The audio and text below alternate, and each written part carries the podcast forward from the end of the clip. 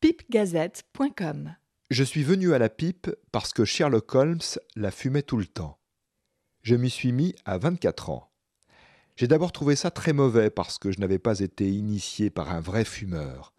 Or, fumer la pipe, c'est un art. On peut devenir fumeur de cigarettes sans la moindre difficulté. Fumeur de pipe, c'est une toute autre question. Il faut savoir bourrer la pipe, l'allumer, tirer dessus à toute petite bouffée. Les gens qui ont échoué, qui à leur première pipe ont dit non, ça ne me plaît pas, étaient souvent des gens qui n'avaient pas été initiés. Là, comme dans beaucoup d'autres domaines, il faut qu'il y ait quelqu'un qui vous explique, qui vous montre. Je ne suis devenu un bon fumeur de pipe que lorsque j'ai rencontré un vrai fumeur, mon ami Henri Barrier. Il m'a suffi de l'observer, de voir à quelle cadence il tirait des bouffées, d'apprendre de lui deux ou trois choses de ce genre, pour tirer de la pipe un vrai plaisir. Et pour la pipe, le plaisir, c'est essentiellement l'odeur du tabac, et non le fait d'avaler la fumée comme pour la cigarette. C'est pourquoi un bon fumeur de pipe est aussi un bon fumeur de cigare, et non pas un fumeur de cigarette. Mais le cigare m'intéresse moins. Comme je crois tous les vrais fumeurs, ceux du moins qui ont eu l'occasion de l'essayer, j'ai toujours aimé dans la pipe le simple tabac gris français ordinaire. Les tabacs aromatisés ont un inconvénient majeur, c'est que toutes les pipes alors se ressemblent. Le tabac prend le pas sur toutes les particularités de chaque pipe. L'odeur est trop forte, surtout celle des tabacs dits hollandais. Cette odeur violente me gêne énormément, moi qui suis fumeur de pipe, que ce soit dans une pièce ou dans un train, même à plusieurs compartiments de distance. C'est au point que, à la brasserie Lip, on peut lire cette pancarte L'odeur de certains tabacs de pipe parfumés incommode la plupart de nos clients. Amateurs de pipe, ayez la courtoisie de renoncer à les fumer dans l'établissement. Merci. Je trouve très intelligente cette distinction entre les tabacs ordinaires et les tabacs aromatisés qui gênent tous les dîneurs. On devrait de même distinguer entre le vrai fumeur de pipe, qui fume doucement et fait, sauf à l'allumage, moins de fumée qu'un fumeur de cigarette, et le mauvais fumeur, qui tire sur sa pipe comme sur une cigarette.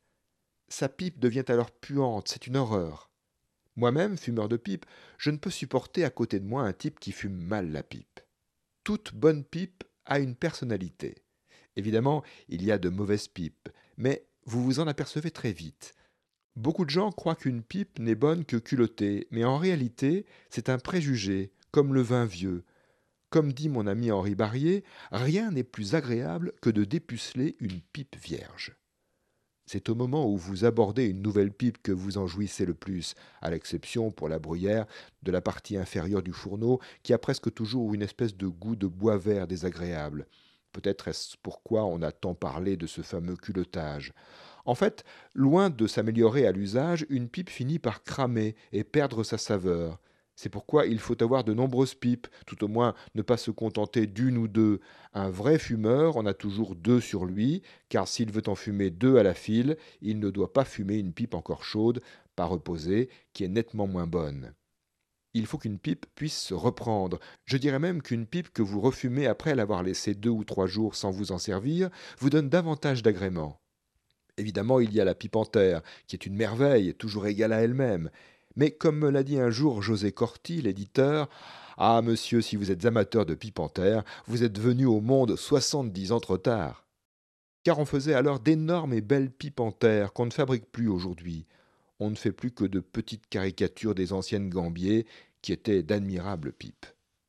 En fait, la pipe ne peut être bien fumée avec plaisir que par des gens au tempérament non fébrile, les fébriles auront toujours tendance à s'énerver sur leur pipe, à la fumer trop vite. Ils se plaindront qu'elle ne soit pas bonne, car elle chauffera trop et donnera finalement une mauvaise odeur. Il faut des gens calmes, posés. C'est vraiment une question de tempérament. Il y a des gens qui ne s'adapteront jamais à la pipe, et d'autres qui la méconnaîtront parce que, faute d'avoir été initiés, ils ont raté leurs premiers essais. pipegazette.com